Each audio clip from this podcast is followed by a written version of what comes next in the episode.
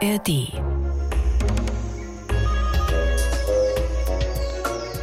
Eine Sache, die ich im Leben auf jeden Fall nochmal machen möchte, die hat damit zu tun.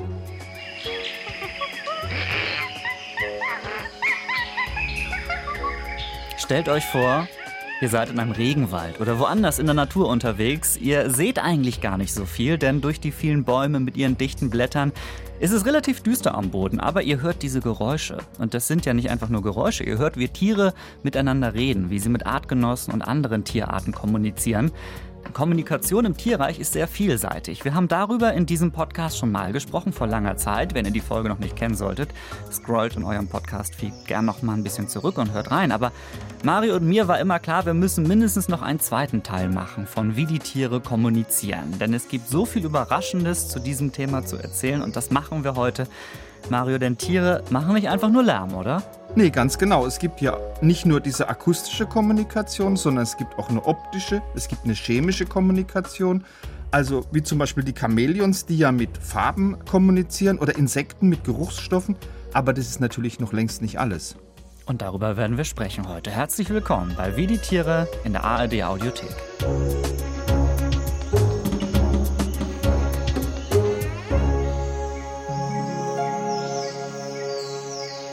Wie die Tiere ist euer Tierpodcast von Bremen 2. Alle zwei Wochen geht es bei uns darum, wie Tiere durchs Leben kommen und welche Ähnlichkeiten es manchmal auch zwischen Menschen und Tieren gibt. Biologe Mario Ludwig hat zu dieser Folge recherchiert und ich bin Daniel Kehler und darf euch begleiten durch diese Expedition durch die Tierwelt. Tiere kommunizieren mit Farben, mit Geräuschen, mit Gerüchen, haben wir gerade schon ein bisschen angedeutet. Und es gibt noch einige andere Möglichkeiten. Womit sollen wir heute einsteigen, Mario? Wir steigen heute mit dem ein, was im Leben am wichtigsten ist, mit der Liebe. Mm. Und du weißt ja, ganz oft im Tierreich geht es darum, sich fortzupflanzen. Und was braucht man, um den richtigen Partner oder die richtige Partnerin zu finden und aufeinander aufmerksam zu werden? Natürlich hm? eine Dating-App, oder wie? Daniel, viel altmodischer, ein Liebeslied. Natürlich. Also bei vielen Tierarten, wir haben es ja bei Wie die Tiere schon mehrfach gesagt, da singen ja die Männchen, um die Weibchen von sich zu überzeugen. Mhm. Und natürlich geht es auch darum, gut zu singen. Weil wer besonders schön singt, der hat vielleicht auch andere Qualitäten, ist vielleicht besonders fit oder besonders schlau. Und man weiß ja schon seit längerem, dass Mäusemännchen, wie die Singvögel auch, Liebeslieder singen, um die Damenwelt zu beeindrucken. Also es geht um Mäuse, die singen. Wie muss ich mir das vorstellen? Wie klingt das? Ja, schwer zu sagen, weil das, was sie singen, ist für uns Menschen nicht hörbar. Die Töne, die sind sehr hoch, also im Ultraschallbereich. Und das sind jetzt nicht nur irgendwelche Quietschlaute. Also das Lied Gut der Mäuse, das sind wirklich sehr komplexe Gesänge. Das geht schon los, wenn die Mäuse noch sehr jung sind. Also an der Duke University in den USA, da haben die Experten herausgefunden, dass schon die Mäusebabys, die Mäusebabys, singenderweise Kontakt mit ihrer Mutter aufnehmen. Und am Anfang sind die Lieder im Aufbau noch eher schlicht, also eher simpel. Mit zunehmendem Lebensalter werden die dann immer komplexer. Und das ist auch gut so. Also das ist gut so, dass die immer komplexer werden. Was bringt das? Ja, also die Mäuseweibchen, die wissen so ein gut vorgetragenes Liebeslied wirklich sehr zu schätzen, weil sie bevorzugen ganz klar, das haben die amerikanischen Wissenschaftler rausgekriegt, Bewerber, die auch ein komplexes Lied vortragen. Also eine Maus oder ein Mäusemann, der den Weibchen nur so ein simples Liedchen zu Gehör bringt, der hat keine Chance. Und das ist übrigens eine Eigenschaft, die teilen die Mäusedamen mit der Vogelwelt. Das sind auch komplexe Lieder, viel beliebter. Ja, ich erinnere mich, haben wir schon mal erwähnt, äh, je interessanter oder je komplexer das Lied, desto interessanter dann eben am Ende für die Weibchen. Das heißt, bei den Mäusen ist das wirklich nicht einfach nur irgendwie so ein Gequieke. Nee, das ist ganz erstaunlich, weil die Lieder, die enthalten einzelne Passagen, die können ähnlich wie Fingerabdrücke bei uns den einzelnen Mäusen zugeordnet werden. Und das ist eine Eigenschaft, die wissen Mäusemänner, die sehr clever sind, zielgerecht zu nutzen. Die hören sich nämlich zuerst mal die Tonfolgen von Artgenossen an, und zwar von solchen, die in Sachen Sex bisher sehr erfolgreich gewesen sind, und dann kopieren die einfach diese Tonfolgen schamlos und das mit großem Erfolg. Das heißt, das ist ein Plagiat, die klauen die besten Songs. Ja klar, aber es geht noch skurriler mit den Liebesliedern. Weil du wirst jetzt staunen, es gibt Männer im Tierreich, die Liebeslieder für ihre Weibchen singen, obwohl die taub sind. Okay, das klingt tatsächlich erstmal ein bisschen unsinnig, denn warum singen, wenn das Gegenüber das gar nicht hört? Um was für ein Tier geht's da? Es geht um den Riesenkugel-Tausendfüßer. Oh, das ist wieder ein super Name, oder? ja, also ähm, Riesenkugel-Tausendfüßer oder Füßler kann man beides sagen. Mhm. Das sind Tiere, die leben auf Madagaskar. Und der Name verrät es ja schon, wenn da Gefahr droht, dann rollen die sich zu einer Kugel zusammen. Also ganz ähnlich, wie das unsere Igel auch machen. Weil durch ihren kräftigen Panzer sind die dann sehr gut vor Fressfeinden geschützt. Und weil diese, ich sage es mal, tierischen Kugeln also schon die Größe eines Apfels erreichen können, da hat auch diese Bezeichnung Riesenkugel Tausendfüßer seine Berechtigung. Allerdings dieses Kugeleinrollen, das ist bei der Fortpflanzung natürlich äußerst hinderlich. Ja, okay, das kann ich mir vorstellen. Also äh, muss man sich einmal so vor Augen führen, wie sollen Männchen und Weibchen sonst zusammenkommen? Also wenn das Weibchen da eigentlich so rumliegt wie so eine Billardkugel, ne? Ja, genau, wie so eine Billardkugel. Also weil das Männchen muss dann so ein eingerolltes Weibchen natürlich zunächst mal in einem wirklich sehr langwierigen Prozess mühsam dazu überreden, diese kugelige Schutzhaltung doch bitteschön aufzugeben. Und um dieses Entkugeln der Weibchen zu erreichen, da stimmen die Tausendfüßler deshalb regelrechte Liebeslieder an. Allerdings singen die Männchen jetzt nicht mit dem Mund, sondern die erzeugen Geräusche, indem sie ihr letztes Beinpaar an ihrem Panzer reiben. Aber das Weibchen, wir haben es ja schon gesagt, das kann diese Liebeslieder nicht hören, weil Tausendfüßler haben gar keine Hörorgane, die sind also stocktaub. So, und das wäre jetzt bitte der Moment, in dem du mir erklärst, was das denn bringt, wenn die Riesenkugel-Tausendfüßler das ja gar nicht hören können. Warum da überhaupt, äh, ja, irgendwie Liebeslieder gesungen werden. Das ist eigentlich relativ einfach. Wenn so ein Männchen ganz in der Nähe von einem Weibchen musiziert, dann nennt man das in der Fachsprache Stridulation. Und da entstehen Vibrationen. Und das Weibchen kann diese Vibration mit speziellen Sinnesorganen erfühlen. Und tatsächlich, wenn dann so ein Männchen die passende Tonfolge anstimmt, dann verlässt das Weibchen die Schutzhaltung. Was ganz toll ist, die diversen Riesenkugel-Tausendfüßerarten, die haben unterschiedliche Gesangsmuster, sodass eben nur Tausendfüßler derselben Art zueinander finden. Also ich bin mir sehr sicher, da hat sicher schon so mancher Tausendfüßermann vergeblich gesungen. Ah, das stelle ich mir wirklich ziemlich bitter vor. Also stell dir vor, da stridulierst du dir die Seele aus dem Leib und das Weibchen bleibt eingerollt und denkt sich nur so, hm, das ist das falsche Lied, sorry, ich mache ja gar nichts. Aber das hat ja auch seinen Sinn und Zweck, diese Sturheit. Ne? Also da sollen nur die Arten zusammenkommen, die auch wirklich zusammengehören. Nun sind aber diese Tausendfüßler nicht die einzigen, die nicht so singen, wie wir das von uns Menschen kennen, also wo zum Beispiel Stimmbänder im Hals irgendwie zum Klingen gebracht werden. Ich erinnere mich daran, wir haben auch hier in Wie die Tiere schon mal darüber gesprochen, wie Grillen Geräusche machen, ja? Also Flügel aneinander reiben äh, und dann zirpen, so. Gibt es noch andere Möglichkeiten, andere Ideen, wie Tiere Geräusche machen, um zu kommunizieren? Ja, lass uns mal auf einen Nagekäfer schauen. Diese Nagekäfer, die machen zum Flirten so heftige Trommelgeräusche. Genauer gesagt, es geht um die Männchen des gescheckten Nagekäfers. Das ist ein Holzschädling. Und die Larven von diesem Holzschädling, die leben vor allem im Eichenholz, da treiben die so ihr Unwesen. Und die erwachsenen Käfer, die trommeln sehr gerne und vor allem sehr ausdauernd mit den Hinterbeinen auf Holz, um die Weibchen anzulocken. Und wir können uns das auch mal anhören. Mhm. Oh. Das klingt schon, äh, ist natürlich jetzt sehr nah aufgenommen, aber klingt äh, schon fies irgendwie. Das heißt, das ist so ein Geräusch, das macht der Käfer, während er im Eichenholz sitzt, also auf einem alten Dachboden oder irgendwie so. Ja, aber nur wenn das Holz vorher schon von einem Pilz befallen ist. Also dann kann es schon sein, dass man dieses Geräusch äh, zum Beispiel in einem alten Fachwerkhaus hört. Kleiner Sprung, ein paar hundert Jahre in die Vergangenheit. Unsere Vorfahren, die waren ja ziemlich abergläubisch und die haben dieses doch etwas unheimlich klingende Geräusch natürlich auch gehört. Und die haben dann gesagt, das ist ein Zeichen des nahen Todes, ähm, der sich durch das Ticken einer Uhr ankündigt. Mhm. Und seither hat dieser eher harmlose Vertreter aus der Familie der sogenannten Klopfkäfer einen völlig unverdienten Namen bekommen, nämlich Totenuhr. Totenuhr als Name für einen Käfer finde ich sowieso irgendwie einen komischen Namen für einen Käfer, glaube ich, ja. Äh, und wie gesagt, deswegen, weil das so ein bisschen die Leute früher ans Ticken einer Uhr erinnert hat, das finde ich schon ein bisschen weit hergeholt. Aber Okay, wenn es bei euch klopft zu Hause, keine Sorge, mit euch und eurem Leben hat das wahrscheinlich nichts zu tun, sondern ihr damit, wie es eurem Haus geht. Guckt euch die Balken auf dem Dachboden mal lieber ganz genau an. Jetzt machen wir aber einen gewaltigen Sprung vom Dachboden ins Wasser. Du hast mir versprochen, Mario, wir bleiben für diese Folge nicht nur an Land. Äh, zu welchem mhm. Tier geht's jetzt? Wir gehen zum Schrecken des Amazonas Und wer ist das? Das sind die gefürchteten Piranhas. Also die Fische mit den sehr, sehr scharfen Zähnen. Und auch die sind in der Lage, mit ihren Artgenossen über so eine Art Lautsprache zu kommunizieren. Und die Piranhas können gleich drei unterschiedliche Laute von sich geben. Also in Piranha-Kreisen, da wird je nach Situation gebellt, getrommelt oder gequakt. Mhm. Also wenn es jetzt zum Beispiel zu Streitigkeiten zwischen zwei Piranhas kommt, dann geben die Geräusche von sich, die erinnern so ein bisschen an das Bellen eines Hundes. Und diese bellenden Laute, die sind zumindest nach wissenschaftlichen Erkenntnissen so als Aufforderung an den Gegner zu verstehen, hey, such doch bitte gefälligst das Weite.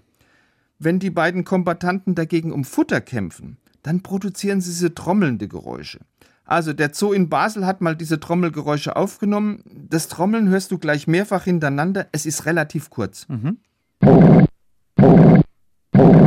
Okay, ja. Ja, äh, diese Töne, das Trommeln wie das Bellen, die werden nach den Erkenntnissen belgischer Wissenschaftler übrigens in der Schwimmblase produziert. Ach, das hätte ich jetzt nicht gedacht. Das heißt, wie funktioniert das? Also in der Schwimmblase, da gibt es sehr schnelle Muskeln, die ähnlich wie so eine Peitsche auf die Hülle von dieser Blase einschlagen. Mhm. Und dadurch entstehen im vorderen Teil der Schwimmblase Vibrationen und daraus entstehen wieder diese tiefen Töne.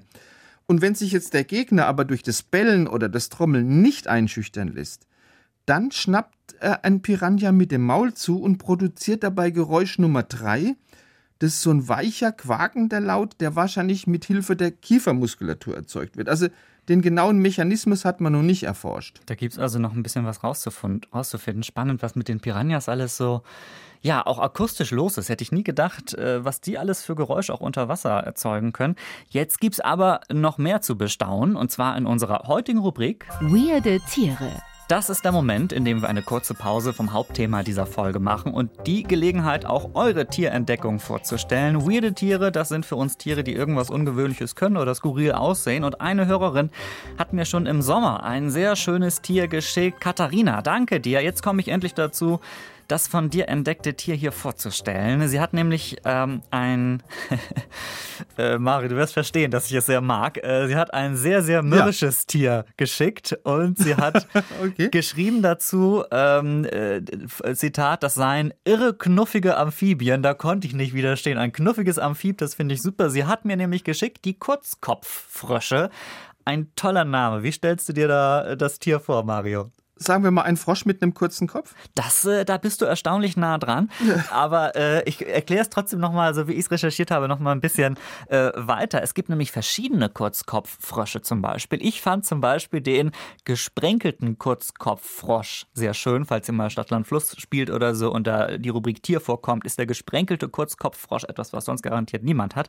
Ähm, der sieht echt aus wie so eine kleine braune Kugel eigentlich mit so dunkelbraunen oder hellbraunen Flecken auf der Haut. Vorne zwei Augen, vier kurze Beine. Äh, ein kleiner Mund mit weit herunterhängenden Mundwinkeln. Also sieht wirklich aus, als wäre er einfach sehr unzufrieden mit der Gesamtsituation. Ähm, auch so ein bisschen unbeholfen, finde ich. Äh, das sind Frösche, die kommen im südlichen Afrika vor, zum Beispiel in Namibia, Angola, Mosambik, Sambia. Mario, du siehst, ich habe recherchiert was meinst du aber, wo genau leben die? Also nicht nur in den Ländern, sondern was ist da so ihr, ihr, ihre Lieblingsumgebung, in der sie unterwegs sind? Naja, Daniel, also wenn du schon so fragst, dann wahrscheinlich leben die nicht in einem Teich, sondern eher vielleicht so am Boden, in einer kleinen Höhle oder sowas. Ja, ja. Ne? Also alles andere wäre ja auch zu langweilig, wenn die jetzt irgendwie normalerweise äh, im Teich unterwegs wären. Ähm, es ist so, die sind tatsächlich auf dem Boden unterwegs, äh, auch da, wo es ein Ticken trockener ist. Die können mit ihren kleinen Beinen relativ gut graben, habe ich gelesen. Und dieses äh, etwas komische Aussehen auf den ersten Blick, ja, dieses kugelige Aussehen, das hat einen großen Vorteil. Denn wenn die sich eine kleine Höhle graben, da in der Höhle unterwegs sind, in einem Gang ähm, und dann so ein bisschen Sand auch noch drumherum ist. Und wenn dann eine Bedrohung kommt, irgendein Tier, das sie da rausholen will, was machen sie dann? Sie plustern sich richtig auf, diese kleinen Frösche. Dann sehen die wirklich aus wie so eine kleine braune Kugel. Und dann stecken die halt fest in dem Gang. Da kriegt sie keiner raus, oder? Es ist nicht schlecht, ne? Also das heißt, der verankert sich sozusagen im Boden. Genau. Also die haben richtig äh, sich darauf spezialisiert, dass sie da irgendwie in der Erde stecken bleiben können, wenn sie das dann wollen. Wenn euch das auch interessiert, äh, dann müsst ihr euch unbedingt online mal ein paar Fotos von den Kurzkopffröschen anschauen. Auch bei uns auf unserem Instagram-Kanal Wie die Tiere werde ich ähm, was Passendes dazu posten. Die schauen wirklich auch schön mürrisch. Das ist mein neues Lieblingstier, glaube ich, für 2024. Einfach alles durchstehen und äh, gucken, äh, wie man irgendwie damit klarkommt. Dieser kleine Frosch ist wirklich ein schönes Motivationstier. Ihr werdet sie lieben, diese Frösche. Danke an Katharina für diesen schönen Tipp für die Kurzkopffrösche. Und zurück geht's zu Wie die Tiere kommunizieren. Wir haben in dieser Folge schon darüber gesprochen, wie Tiere hörbar kommunizieren. Jetzt kommt noch eine andere Form, um den Artgenossen irgendwas mitzuteilen. Welche Kommunikationsarten gibt's noch? Also unter Tieren wird manchmal auch durch Bewegung kommuniziert. Und da schauen wir jetzt mal auf den Bienentanz. Bienentanz ist die wahrscheinlich wichtigste Kommunikationsart im Bienenleben, weil die sogenannten Kundschafterbienen, die zeigen ihren Artgenossinnen im Stock mit Hilfe von bestimmten Tanzbewegungen an, hey, wo gibt's reichlich Nahrung zu holen? Also wo gibt's Nektar, wo gibt's Pollen? Also diese Info, das ist ja wirklich wichtig für die Bienen. Die wird nicht irgendwie durch Geräusche, Summen, Summen, Summen so irgendwie vermittelt, sondern mhm. mit Bewegung. Also das heißt, es ist so ein, es ist wirklich so ein Tanz. Wie funktioniert das? Also diese Kundschafterinnen, die machen so etwa 5% vom gesamten Bienenvolk aus. Mhm. Und wenn die jetzt von einem erfolgreichen Nahrungserkundungsflug in den Bienenstock zurückkehren, dann folgt der weitere Ablauf wirklich einem ganz, ganz strengen Prozedere. Weil die Kundschafterin übergibt zunächst mal ihre Nektarausbeute an eine sogenannte Vorkosterbiene.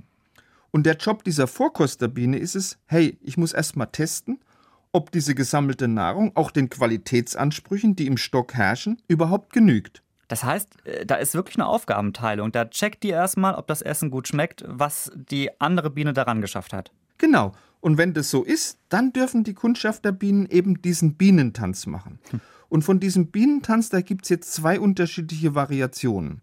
Einmal den Rundtanz und dann nochmal den Schwänzeltanz. Oh, das klingt super. Also ich finde es, äh, äh, ich muss es nochmal sagen, sowieso krass zu hören, wie unterschiedlich die Aufgaben so unter Bienen verteilt sind. Und jetzt ist es eben nicht nur so, dass sie irgendwie mit Bewegung kommunizieren, die haben dafür sogar noch verschiedene Möglichkeiten, verschiedene Tänze. Wie unterscheiden die sich, diese, diese unterschiedlichen Bewegungsformen? Also stell dir vor, die Nahrung ist quasi um die Ecke. Was machen die Kundschafterbienen dann? Die machen einen Rundtanz. Da läuft die Biene so drei Minuten lang in einem kleinen Kreis rum. Das ist ein Kreis, der Radius ist selten größer als zwei Zentimeter. Und jetzt wird's spannend. Je heftiger die Tanzbewegungen sind, desto üppiger und damit natürlich auch erfolgversprechender ist diese Nahrungsquelle. Und die anderen Bienen, die laufen dann dieser Vortänzerin hinterher und nehmen dabei mit ihren Fühlern den Duft auf, den die Kundschafterin auch in ihrem dichten Haarkleid eben von der Futterquelle mitgebracht hat.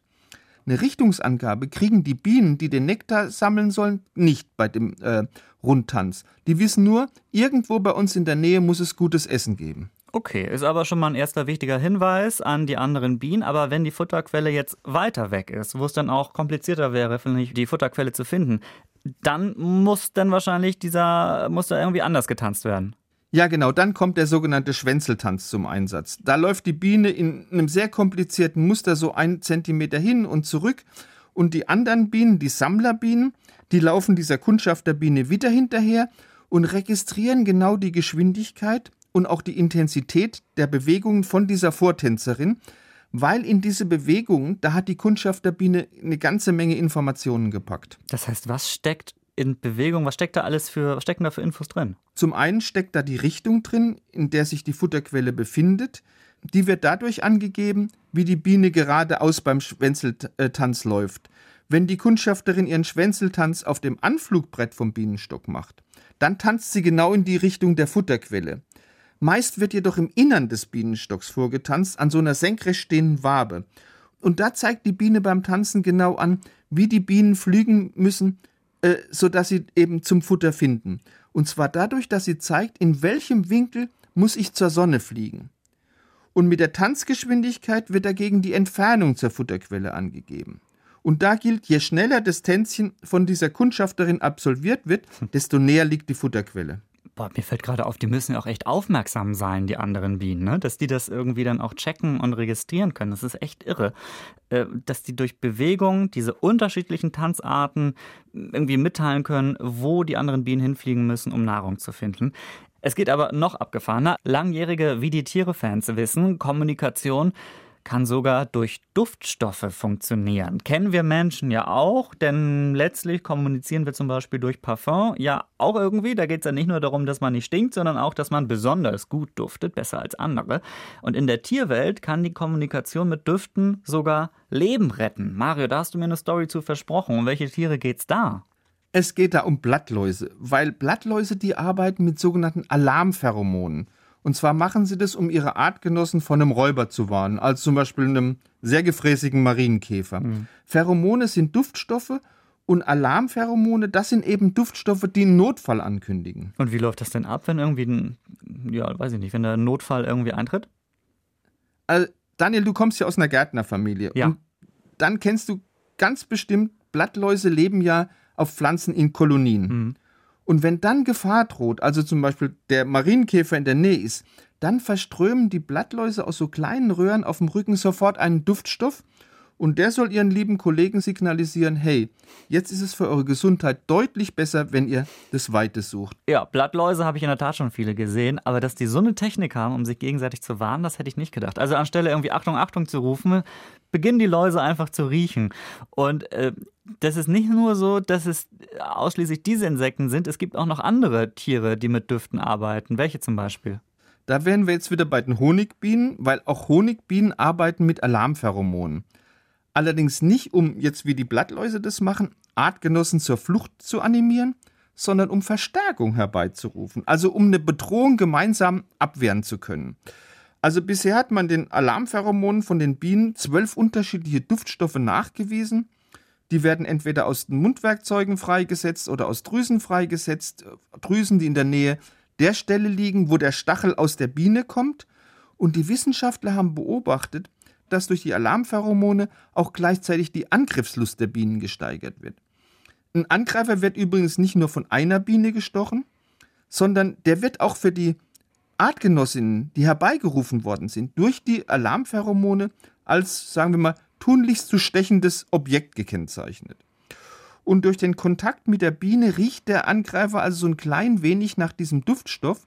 Das heißt, auch Menschen, die von einer Biene gestochen werden, sollten sich daher möglichst nicht weiteren Bienen oder sogar einem Bienenstock nähern. Also weil die Bienen dann schon im Voraus riechen, ah, da wurde schon mal gestochen, der scheint irgendwie gefährlich zu sein. Den sollten wir vielleicht nochmal stechen, richtig? Ja, genau so. Ja, also ich meine, ich glaube, es kommt zum Glück ja nicht so oft vor, dass Menschen von Honigbienen einfach so gestochen werden. Aber selbst wenn, ich finde, man muss auch einmal anerkennen, was das für eine irre Technik ist. Ne? Also was die für Fähigkeiten haben, die Bienen, dass die das so wahrnehmen können.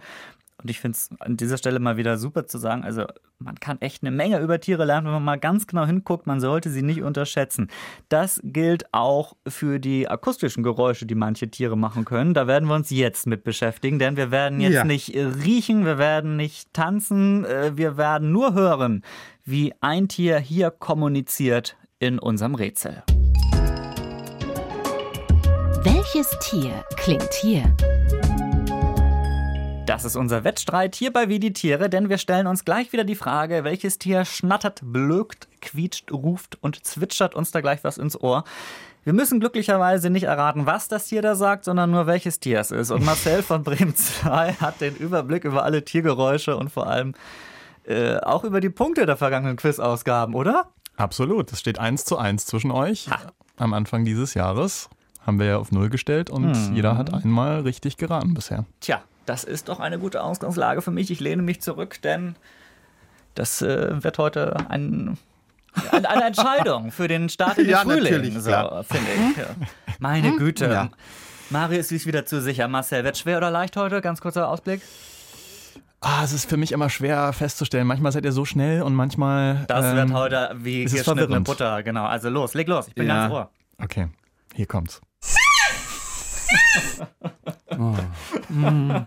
Weißt du, was mir gerade auffällt? Eine große Entschuldigung an alle, die uns gerne so zum Einschlafen und runterkommen hören. Ich weiß, das sind ein paar von euch. Manchmal kommen Nachrichten und ich stelle mir vor, wie man durch die schönen Tierinfos so, so friedlich langsam einschlummert und dann kommt Marcel mit so einem Geräusch, das ich schon wieder vergessen habe. Du musst es bitte nochmal abspielen. Ich spiele es nochmal ab. Oh, das kann wieder alles sein. Das ist ein Flamingo. Also ich gebe euch wie immer natürlich ein paar Hinweise. Es ist Ja. auf jeden Fall nicht das, was man erstmal denkt. Es ist nämlich kein Vogel, Ah. sondern es ist ein Ein Säugetier. Affe. Ein Affe. Es sind wahnsinnig alte Tiere, die leben schon seit 50 Millionen Jahren, über 50 Millionen Jahren sogar auf der Erde. Das ist ein Varan, ein kleiner. Nee, die sind ziemlich, ziemlich groß, leben in Asien und Afrika. Okay, und jetzt geht's zu einem Hinweis. Jetzt geht's zu einem Hinweis. Äh, da, da, da Das könnte nur Nashorn sein. das ist stark, Mario. Was? Das stimmt. Was? Es war ein kleines Nashorn. Das war ein Nashorn? Wir hören noch mal Ein rein. sehr kleines Nashorn, oder? Marcel, ein sehr kleines Ein Nashorn. sehr, ein sehr kleines. Wir hören noch mal rein. Never. Das ist kein Nashorn. Hast du das gecheckt? Ja, du hast es gecheckt. Ich hab's gesehen. Du hast es sogar gesehen. Oh, Das ist ja krass. Kompliment, Mario. Da wäre ich nicht so schnell drauf gekommen. Auch länger wahrscheinlich nicht. Ja, Altasien, Afrika, das waren die entscheidenden Stichworte. Ich hätte sonst noch gesagt, äh, ein Teil von ihnen ist ein Statussymbol, deswegen werden die Tiere gejagt und dann hättet Das ihr es wahrscheinlich dann wäre gewusst. es eh vorbei gewesen. Ja. Darüber haben wir in der Tasche mal gesprochen. Dann notiere ich 2 zu 1 für Mario. Voll, das muss ich wirklich anerkennen. Fall, vollkommen gerechtfertigt. Danke, Marcel, für dieses tolle Geräusch. Sehr gerne. So, phänomenales Ende einer Podcast-Ausgabe, die außerdem gezeigt hat, die Tiere, von denen man es nicht unbedingt erwartet, die haben erstaunlich interessante Fähigkeiten. Hättet ihr gedacht, was für Geräusche Piranhas machen, wie Bienen miteinander kommunizieren und dass Mäuse sogar singen können? Eben. Aber dafür gibt es ja diesen Podcast hier. Und wie die Tiere ist in zwei Wochen schon wieder da. Wir wollen dann mal dahin gucken, wo kein Licht ist. Und zwar unter die Erde. Mario, wem begegnen wir da? Also wir werden uns in dieser Folge zwei Tiere ganz besonders genau angucken. Unter anderem den König des Bodens. Also so nenne ich dieses äh, bestimmte Tier auf alle Fälle. Der König des Bodens. Ist das der Maulwurf? Der Maulwurf kommt auch in der Folge vor, aber er ist nicht der König. Das ist ein anderes Tier. Lass dich überraschen. Ah, Okay, also du wirst uns das dann verraten, wenn die neue Folge rauskommt, wie die Tiere unter der Erde leben. Bis wir wieder für euch äh, an dieser Stelle mit einer neuen Folge draußen sind, habe ich wie immer noch einen Podcast-Tipp aus der ARD Audiothek für euch. Der könnte diesmal für alle Eltern unter euch interessant sein. Die Schule brennt heißt der Podcast. Also keine Sorge, die Schule brennt nicht wirklich, sondern im übertragenen Sinne ist das gemeint, denn in diesem Podcast wird über Dinge gesprochen, die in vielen Schulen nicht so gut funktionieren. Oft gibt es ja nicht genügend Lehrerinnen und Lehrer. Es gibt auch mal Streit in der Schule. Oder so Bildungstests wie PISA, die zeigen auch, dass im Unterricht eben nicht alles ideal läuft oder es nicht so ideal geplant ist vielleicht. Was sich ändern sollte im deutschen Schulsystem oder was auch schon gut läuft. Darüber spricht der Podcast-Host Bob Blume in Die Schule brennt. Das ist ein SWR-Podcast in der ARD Audiothek. Und ich glaube, bestimmt für viele von euch interessant. Also hört mal rein. Mario, schneller Check. Absolutes Hassfach bei dir in der Schule? Früher Habe ich gewesen? keins gehabt? Nee, Hast du keins Mathematik gehabt? wahrscheinlich. Mathematik, ja. Das ist ja unglaublich. Bist du so ein Musterschüler gewesen? Nein, überhaupt nicht, aber ähm, Es ging. es ging. Du hast es Ich immer, habe das getan, was nötig ist. du hast es zum Podcast-Moderator bei Bremen 2 geschafft. Das ist doch auch nicht schlecht. Das hast du ja. ja. Wir beide, wir beide haben es dazu geschafft. Naja, bei mir war es auch so mal, mal so, mal so. Ne? Also, äh, in 14 Tagen sind wir wieder da mit einer neuen Folge Wie die Tiere in der ARD Audiothek. Danke fürs Reinhören an der Stelle. Schön, dass ihr immer dabei seid. Wir wünschen euch eine gute Zeit bis in 14 Tagen. Ciao. Tschüss.